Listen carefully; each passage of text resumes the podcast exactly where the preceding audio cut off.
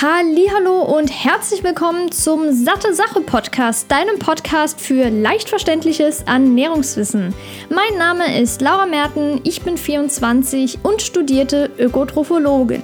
Ich begrüße dich recht herzlich zu dieser neuen Episode des Satte Sache Podcasts und möchte vorab nochmal kurz erwähnen, dass ich es richtig cool fand, unter dem letzten, unter der letzten Episode, beziehungsweise in Bezug auf die letzte Episode, eine iTunes-Rezension bekommen habe mit dem Kommentar, dass ich doch mal bitte etwas näher darauf eingehen soll, wie sich ein Kaloriendefizit und eine Diät auf die Frauen auswirkt. Das heißt, in Bezug auf Hormonhaushalt und Osteoporose-Risiko und so weiter. Das habe ich natürlich in meinem Hinterköpfchen jetzt gespeichert und werde das Thema definitiv in einer Episode ansprechen. Und wenn du jetzt auch ein bestimmtes Thema hast, was dich mega interessiert, dann kannst du das genauso in die iTunes-Rezensionen schreiben sodass ich da auch direkt einen Überblick habe, welche Themen sind interessant und welche Themen sollte ich dann nochmal genauer besprechen. Wenn du jetzt keinen iTunes hast, kannst du mir deine Frage und die Themenwünsche auch gerne bei Instagram schicken. Da heißt der Kanal sattesache.de. Oder wenn du kein Instagram hast, auch sehr gerne per Mail an hallo@sattesache.de. Dann kann ich das sammeln und auch in Zukunft ansprechen. Aber in dieser Episode wird es jetzt nicht um dieses Thema gehen, sondern um den Zusammenhang von der Ernährung und der Haut. Hat die Ernährung überhaupt einen Einfluss auf die Haut und wenn ja, welchen? Vorab kann ich natürlich schon spoilern und sagen, ja, die Ernährung hat auf jeden Fall einen Einfluss auf die Haut und das Hautbild, aber ist natürlich nicht alleinige Ausschlaggeber für Hautreaktionen. Das heißt, es spielen auch Dinge wie zum Beispiel die Genetik mit ein oder ob man auch generell schon Hauterkrankungen hat oder allergisch auf bestimmte Dinge reagiert, wie zum Beispiel Medikamenten oder Inhaltsstoffe in Kosmetika oder Lebensmittel. Aber es kann auch hormonelle Disbalancen quasi ausschlaggebend sein dafür, dass sich das durch Hautreaktionen zeigt. Nachdem wir dann darauf eingegangen sind, inwiefern Ernährung und Haut zusammenhängt, möchte ich dir aber dennoch ganz kurz meine Hautpflegeroutine präsentieren, weil ich im Moment wirklich sehr, sehr zufrieden damit bin und sehr minimalistisch geworden bin im Vergleich zu früher. Und das möchte ich gerne kurz noch mit dir teilen zum Schluss. Davor gibt es aber noch ein paar kurze Infos zur Haut. Und zwar ist nämlich die Haut unser größtes Organ. Und als ich früher Organe gehört habe, habe ich eher so daran gedacht, ja, okay, wir haben den Darm, das ist ein Organ, den Magen und auch die Nieren, aber die Haut, krass. Und es ist einfach phänomenal, dass die Haut unsere Hülle ja darstellt. Und es ist nicht nur von außen die Haut, die man so direkt sieht, sondern auch von innen mehrere Hautschichten. Und wenn man sich jetzt mal überlegt, dass die Haut, das ist ja ein richtiges Schutzschild vor Außenwelteinflüssen. Und wenn wir die nicht hätten, wäre es ziemlich, ziemlich schlecht. Vielleicht ist dir ja schon mal aufgefallen, dass du am Tag Hautschuppen verlierst. Und das hat nicht unbedingt damit zu tun, dass du trockene Haut hast, sondern einfach, dass die Haut jeden Tag ungefähr 10 Gramm Schuppen abwirft. Das hat den Grund, weil sie sich erneuern möchte, um dieses Schutzschild aufrechtzuerhalten. Weil irgendwann ist es ja auch okay, aufgebraucht ist das falsche Wort, aber irgendwann ist der Schutz nicht mehr so gegeben, sodass sich die Haut erneuern muss, um eben wieder den vollen Schutz gewährleisten zu können. Und wenn wir gerade schon beim Schutz sind, sollten wir auf jeden Fall noch den pH-Wert der Haut ansprechen. Und du hast bestimmt schon mal auf Kosmetikprodukten oder so gelesen, pH hautneutral. Und es gibt auch einen Unterschied zu dem pH neutral, was man jetzt beispielsweise so aus dem Chemieunterricht oder so kennt. Und das heißt, bei pH hautneutral handelt es sich als neutraler Wert um 4,5 bis 5,5 und bei pH neutral von 7. Auch wenn das jetzt pH hautneutral heißt und einen Wert von 4,5 bis 5,5 hat, ist das natürlich trotzdem in dem sauren Milieu. Das heißt, es ist jetzt keine neue Zahl, die jetzt einen bestimmten Richtwert hat, sondern es liegt trotzdem in dem sauren Milieu, was auch ganz, ganz wichtig ist für unseren Säureschutzmantel, der uns eben vor diesen ganzen Umwelteinflüssen schützt.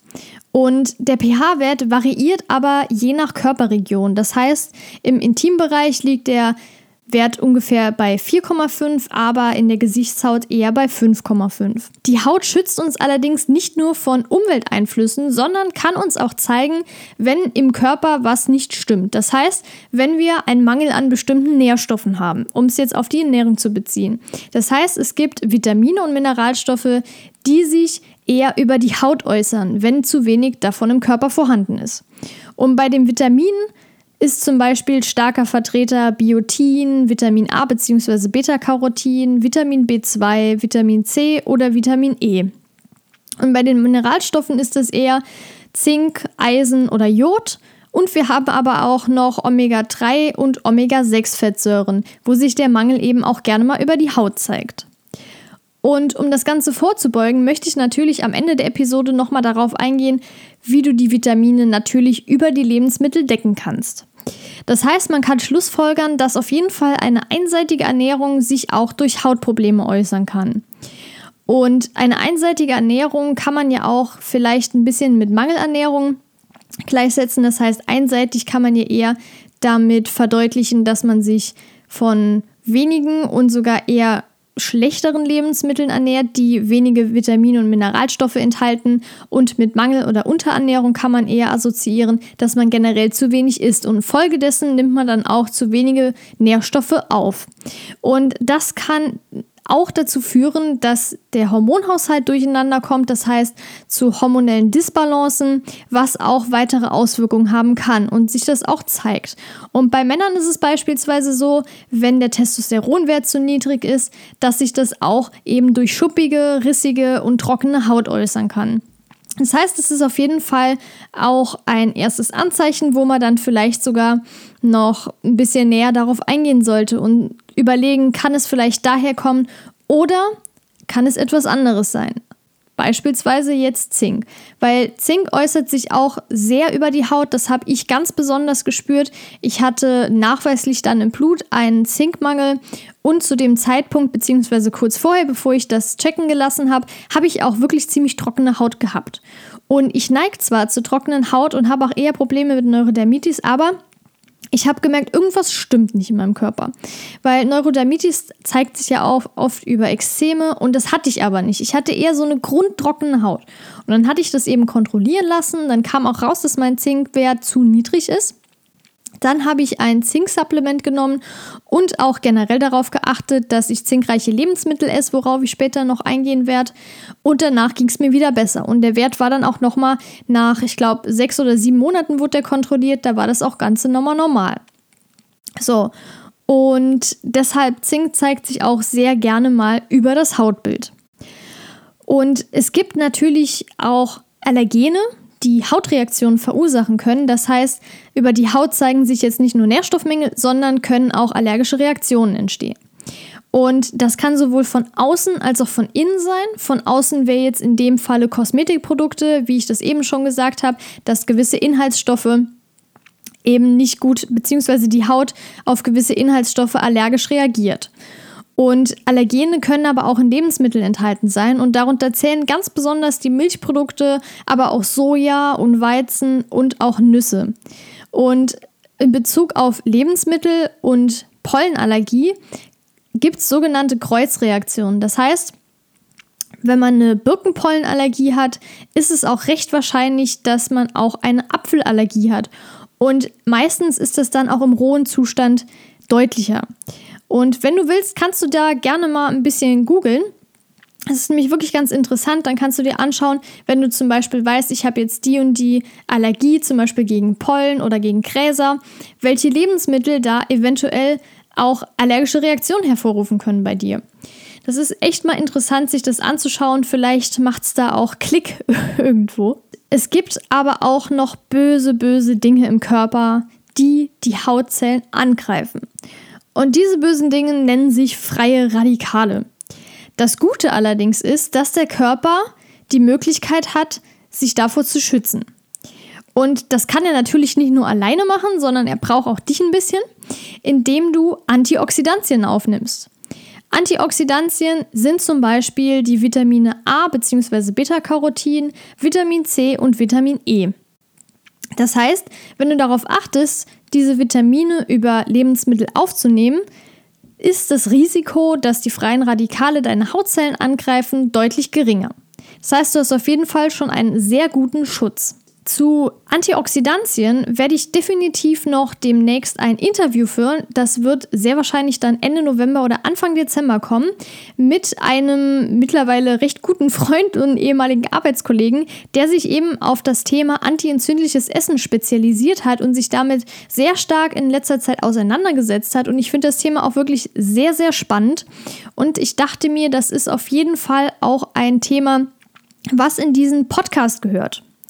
Das heißt, das wird auf jeden Fall demnächst kommen. Und wenn du die Episoden nicht verpassen willst, dann abonniere am besten direkt den Podcast, weil dann wird dir ja sowieso immer angezeigt, sobald eine neue Episode online ist. Und dann verpasst du die natürlich auch nicht. Kommen wir jetzt zu den Vitamin- und Mineralstoffgehalt in bestimmten Lebensmitteln. Wir fangen am besten jetzt einfach mal mit den Antioxidantien an, weil wir ja gerade schon drüber gesprochen haben.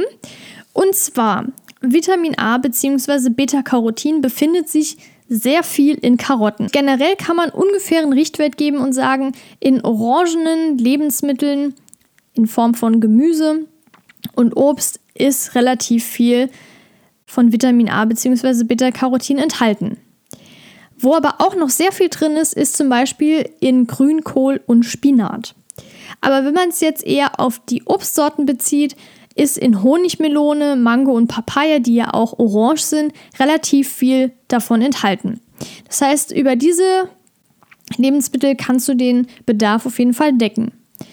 Kommen wir jetzt zum Vitamin C. Da ist natürlich sehr, sehr viel in Sanddorn enthalten, aber in der Regel isst man jetzt nicht so viel Sanddorn am Tag. es gibt auch Sanddornsaft, das heißt, wenn du da Bock drauf hast, kannst du dir den auch gerne mal kaufen, so als Shot Aber in Lebensmitteln, die man ja so im alltäglichen Gebrauch eher verzehrt, wären dann solche Dinge wie Paprika, Brokkoli oder auch Grünkohl. Ich bin jetzt nicht so der absolute Grünkohl-Fan, aber es gibt ja wirklich Leute, die auch Rosenkohl mögen. ich zähle jetzt nicht darunter, aber es gibt ja noch genug andere Lebensmittel, wo dann noch viel davon enthalten ist. Und unter anderem auch in Orangen und das Lustige an der ganzen Sache ist, ich dachte damals, wenn ich Vitamin C gehört habe, boah, das ist auf jeden Fall in Orangen drin, in Apfel und dann trinke ich nur Zitronensaft und dann habe ich das komplett gedeckt. Kann sein, aber was ganz spannend ist, ist, dass der Vitamin C-Gehalt von Gemüsesorten, die ich eben genannt habe, wie zum Beispiel Paprika und Brokkoli und Grünkohl, viel höher ist als in Orangen. Und das in natürlich verzehrsüblichen Mengen, weil die Angaben werden in der Regel auf 100 Gramm gemacht. Und deshalb muss man das ja auch so ein bisschen in Relation setzen. Und bei Sanddorn kann man natürlich nicht sagen, dass man am Tag 100 Gramm isst. Dann hätte man das natürlich mega krass gedeckt, aber wer macht das schon? Und deshalb Paprika und Brokkoli, Grünkohl und aber natürlich auch Orangen sind gute Vitamin C-Lieferanten. Vitamin E findet man aber eher in zum Beispiel Nüssen bzw. Samen wie Mandeln, Sonnenblumenkerne oder Haselnüsse oder auch in Weizenkeimen. Weizenkeime sind sowieso irgendwie der Allrounder, genau wie Haferflocken, das werde ich dir gleich auch nochmal sagen. Da ist wirklich viel, viel, viel drin und das sind eigentlich super gute Lebensmittel zum Frühstück. Das heißt Haferflocken mit Weizenkeimen zum Beispiel gemischt, noch ein paar Nüsse dazu, frisches Obst und einen Pflanzendrink drüber oder worauf du Lust hast. Das ist richtig gut, hält auch lange satt auf jeden Fall. Und dann hast du morgens schon eine Nährstoffbombe drin. Dann kommen wir jetzt aber auch noch zu den anderen angesprochenen Vitaminen, zum Beispiel dem Biotin. Das ist besonders viel in Sojabohnen enthalten und Erdnüssen, wobei das sind ja auch zwei Allergene. Ich weiß nicht, inwiefern du das verträgst, deshalb ist auch viel noch in Haferflocken enthalten. Und zu den Haferflocken will ich auf jeden Fall noch kurz was sagen, weil ich dachte früher immer, und das denkt irgendwie so viele Leute, dass in Dinkel im Vergleich zu Hafer viel weniger Gluten enthalten ist. Und das Lustige an der ganzen Sache ist, dass Dinkel aber deutlich mehr enthält als Hafer. Und eigentlich ist Hafer glutenfrei. Das Problem ist nur durch die ganzen Verunreinigungen und Züchtungen des Hafers wird eben auch ein bisschen Gluten mit reingemischt. Und deshalb kann man als Hersteller die Haferflocken jetzt nicht mehr als glutenfrei verkaufen. Und deshalb muss es auch glutenfreie Haferflocken jetzt geben. Ja, aber generell ist in Hafer weniger Gluten als in Dinkel enthalten. Dann haben wir noch das gute Vitamin B2, das besonders nochmal, um hier wieder davon zu sprechen, in Weizenkeimen enthalten ist, aber auch in Mandeln oder in Champignons. Dann kommen wir jetzt mal zu den Mineralstoffen und fangen am besten mit dem Jod an, denn der Jodbedarf wird überwiegend durch jodiertes Speisesalz gedeckt, von den Deutschen zumindest. Kann natürlich auch zum Beispiel über Algen gedeckt werden, aber hier in Deutschland ist es in der Regel so, dass eher Leute Salz benutzen als jetzt Algen zum Würzen. Und zu jodiertem Speisesalz will ich auch noch kurz was sagen, weil das ja auch ein sehr kritisches Thema ist. Es gibt Speisesalz, das ist beispielsweise mit synthetischem Jod ähm, angereichert, aber ich nehme zum Beispiel auch gerne ein Speisesalz, wo eben Algen drin sind. Das heißt, es sind klein gemahlene Algen drin, die dann gemischt werden und eben auch diesen Jodbedarf decken können. Das heißt, wenn du jetzt gar kein Salz isst, was sowieso sehr ungesund ist, da könnte ich vielleicht auch mal noch ein Wissenshäppchen draus machen, fällt mir gerade ein. Auf jeden Fall ein gutes Thema, merke ich mir. Oder dann vielleicht einfach auf Algen umzusteigen. Oder wenn du da gar keinen Bock drauf hast, warum auch immer, gibt es immer noch Jod-Supplements, die eben aus Algen gewonnen werden. Also das Jod wird da aus Algen gewonnen, gepresst und dann kann man das auch als Nahrungsergänzungsmittel nehmen. Sollte aber nicht die erste Wahl sein. Ja, dann haben wir noch das Zink und Zink zeigt sich wirklich deutlich über die Haut. Ich hatte ich ja eben schon angesprochen, bei mir habe ich das direkt gemerkt und Zink ist auch generell sehr, sehr wichtig, nicht nur für die Haut. Und deshalb ist es auch nochmal super, Haferflocken zu essen, weil in Haferflocken ist auch Zink enthalten, aber auch wieder in Nüssen oder in dem ganzen Weizenkorn. Und Weizen kann man nicht nur als Mehl verzehren oder in Nudeln oder was auch immer, sondern auch als ganzes Korn kochen. Schmeckt sogar echt gut. Hatte ich auch schon mal getestet, genau wie Dinkel. Ist ein bisschen ungewohnt vielleicht, aber kann man auf jeden Fall auch kaufen und wäre vielleicht auch mal ein Tasting wert. Ja, Eisen ist ja sowieso ein kritisches Thema, gerade bei Frauen während der Menstruation. Deshalb muss ich sagen, während der Menstruation nehme ich ein Eisensupplement ein, weil mir das einfach, ich fühle mich dann sicherer und Natürlich achte ich trotzdem auf die Ernährung und dass ich das auch durch natürliche Lebensmittel decke, aber das Supplement unterstützt das Ganze und verhindert eben, dass ich da wirklich in ein starkes Defizit komme. Eisenreiche Lebensmittel wären aber auch sowas wie Hülsenfrüchte oder hier auch nochmal die Weizenkeime zu nennen oder Hirse, was ich auch mega mag und natürlich nochmal die Haferflocken. Und hier möchte ich auch beim Eisen nochmal anmerken, dass Vitamin C-reiche Lebensmittel, wenn das zusammen kombiniert wird, hier ist mein klassisches Beispiel zum Beispiel, Beispiel zum Beispiel, das passiert echt oft.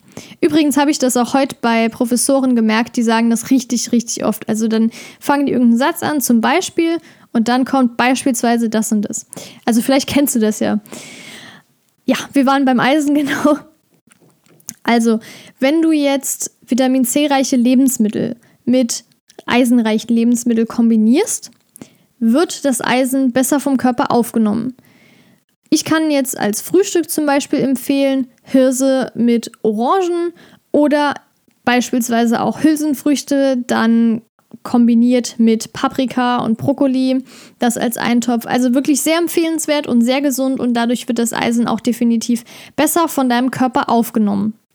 Und ich möchte an der Stelle auf jeden Fall noch erwähnen, vielleicht ist es dir ja schon aufgefallen, dass ich hier die ganzen Nährstoffangaben bzw. die Gehalte der Lebensmittel auf pflanzliche Lebensmittel beziehe. Das liegt einfach daran, dass ich äh, eher in Richtung Pflanzenkost tendiere. Und natürlich sind die ganzen Vitamine und Mineralstoffe auch in tierischen Produkten enthalten teilweise auch in höheren Mengen auf die Grammzahl gesehen. Aber ich bin auch der Meinung, dass diese Lebens äh, die Lebensmittel, ja, die Nährstoffe auf jeden Fall durch pflanzliche Lebensmittel auch gedeckt werden können. Es sei denn, man hat jetzt zum Beispiel wie bei Eisen einen sehr hohen Bedarf in gewissen ähm, Abständen beziehungsweise in gewissen Zeiträumen, wie jetzt der Menstruation, oder es gibt ja auch Vitamine und Mineralstoffe, die in der Schwangerschaft und Stillzeit höher sind und deshalb kann man da auch natürlich mit Nahrungsergänzungsmitteln unterstützen und nicht ersetzen. Also nur mal hier noch kurz, um das zu erwähnen. Dann haben wir aber noch Omega-3 und Omega-6 Fettsäuren. Ein gutes Verhältnis von Omega-3 zu Omega-6 ist natürlich auch in Leinsamen enthalten oder Hanf und Chiasamen. Aber da ist es nochmal zu, wichtig zu erwähnen, dass es auch um die Fettsäuren DHA und EPA geht und dass es eben bei pflanzlicher Kost fast nicht möglich, so richtig aktiv aufzunehmen und deshalb wird auch empfohlen, Fisch zu essen. Der Grund dafür ist einfach, dass der Fisch im Prinzip im Meer zum Beispiel Algen isst und in diesen Algen, das kann er dann konvertieren im Körper selbst zu diesen EPA und DHA-Fettsäuren, sodass wenn der Mensch dann Fisch isst, das direkt schon mit isst. Und wenn man jetzt aber kein Fisch isst, ist es ratsam, entweder ein Nahrungsergänzungsmittel zu nehmen, wo eben Algenöl drin ist mit diesen DHA und EPA-Fettsäuren schon fertig. Oder es gibt auch zum Beispiel Leinöl, da sind diese DHA und EPA-Fettsäuren zugesetzt. Das sind eben zwei Quellen, wo ich dir definitiv empfehlen würde, darauf zu achten, wenn du kein Fisch isst. Also das ist wirklich sehr, sehr wichtig. Wenn du jetzt deine Ernährung umstellen willst oder zum Beispiel auch auf Nummer sicher gehen willst bei Zink. Oder es kann ja auch sein, dass du bei bestimmten Lebensmitteln, wo ein Nährstoff viel enthalten ist, allergische Reaktionen zeigst. Und da kann man natürlich auch auf Nahrungsergänzungsmittel zurückgreifen. Die sollten eigentlich wirklich nur zur Unterstützung gedacht sein. Aber wenn es gar nicht anders geht, sind sie natürlich trotzdem sehr praktisch, beziehungsweise helfen dem Körper ja auch. Helfen, nicht helfen. Deshalb kannst du da auch drauf zurückgreifen. Aber man darf auch nicht vernachlässigen, dass das nicht von heute auf morgen geht. Das heißt, wenn du jetzt beispielsweise anfängst, ein Zinkpräparat zu nehmen, dann merkst du den Unterschied jetzt nicht in vier, fünf Tagen, sondern es kann wirklich bis zu mehreren Wochen oder sogar Monaten dauern, bis du wirklich ganz genau was spürst und eine Veränderung auch merkst. Und das heißt, du musst da auch ein bisschen Geduld zeigen und nicht denken, ah, ich nehme das jetzt zwei Wochen ein, ich spüre nichts, dann lasse ich es wieder sein. Also so ist es leider nicht. Das dauert wirklich seine Zeit.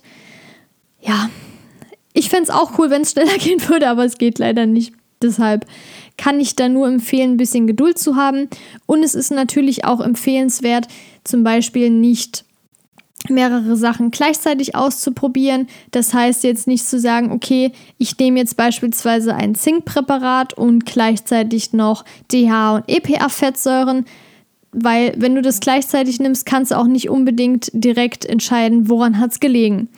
Aber generell ist bei DH und EPA-Fettsäuren sowieso ratsam, das zu supplementieren. Ja, das war's zum Thema Ernährung und Hautbild. Ich möchte, wie ich ja schon eingangs gesagt habe, auf jeden Fall noch kurz auf meine Hautpflegeroutine eingehen. Und die hat sich sehr minimalisiert, weil vor ein paar Jahren oder sogar ein paar Monaten schon fast eher, so, sage ich mal so 10, 12 Monaten, war ich noch auf dem Trip, ich muss verschiedene Sachen ausprobieren, weil irgendwie, hm, ich bin nie so richtig zufrieden. War aber auch jemand, der solche Dinge so zwei Wochen getestet hat. Dann habe ich gemerkt, ach, ist nicht so gut, dann lasse ich es lieber wieder. Und ich war dann auch so der jemand, der die Sachen dann direkt verschenkt hat, anstatt es noch weiter zu probieren. Und dann habe ich mir gedacht, komm Laura, jetzt teste doch einfach mal eine Sache länger und guck, wie deine Haut darauf reagiert. Und so bin ich jetzt zu meiner aktuellen Hautpflegeroutine gekommen, wo ich sehr, sehr glücklich damit bin. Ich bin auf reine Naturkosmetik umgestiegen und deshalb möchte ich das definitiv mit dir teilen.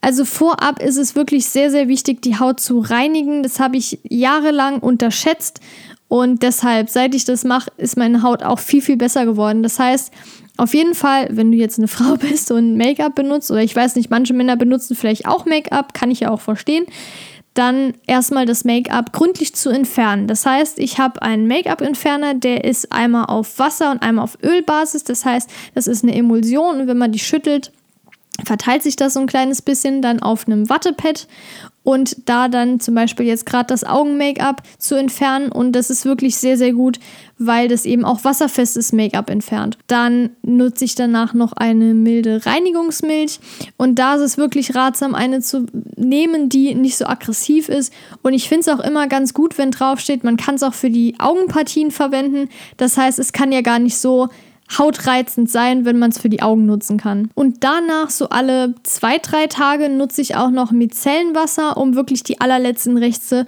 vom Make-up auch noch zu entfernen. Danach muss natürlich auch irgendwas noch auf die Haut.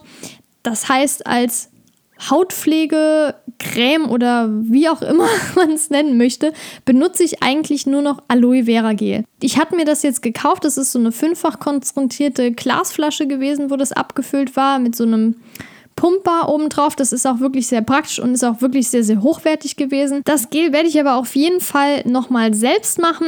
Ich muss nur nochmal genau gucken, wie das funktioniert, aber das ist ja gar kein Thema. Ja, zusammenfassend kann man sagen, dass die Ernährung auf jeden Fall einen Einfluss auf das Hautbild hat, entweder durch Nährstoffmängel oder durch Reizungen in Form von Allergenen oder ähnlichem, aber natürlich nicht nur ein Faktor ist. Das heißt, die Haut kann auch einfach durch genetische Prädispositionen beeinflusst sein oder durch bestimmte Hauterkrankungen oder eben auch Umweltreize von außen. Das heißt, es muss nicht immer von innen kommen, aber von innen kann man natürlich auch einiges machen. Ich hoffe auf jeden Fall, dass dir die Episode gefallen hat. Und wenn ja, zeig mir das doch sehr gerne durch eine iTunes-Rezension als Feedback. Das freut mich natürlich immer. Und wie ich ja schon am Anfang gesagt habe, kannst du mir auch sehr gerne Themenvorschläge, äh, Themenvorschläge oder Fragen in die iTunes-Rezensionen stellen.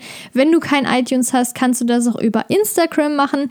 Der Kanal heißt sattesache.de oder auch per Mail an hallo@sattesache.de dann werde ich das Ganze sammeln und in Zukunft die Episoden eben themenspezifisch dann dafür abdrehen. Wenn du jetzt die nächste Episode nicht verpassen möchtest, dann würde ich dir empfehlen, den Podcast einfach mit einem Klick zu abonnieren. Dann bekommst du nämlich direkt eine Nachricht, sobald die nächste Episode hochgeladen wurde. Ja, ich hoffe, wir hören uns dann auch in der nächsten Episode wieder.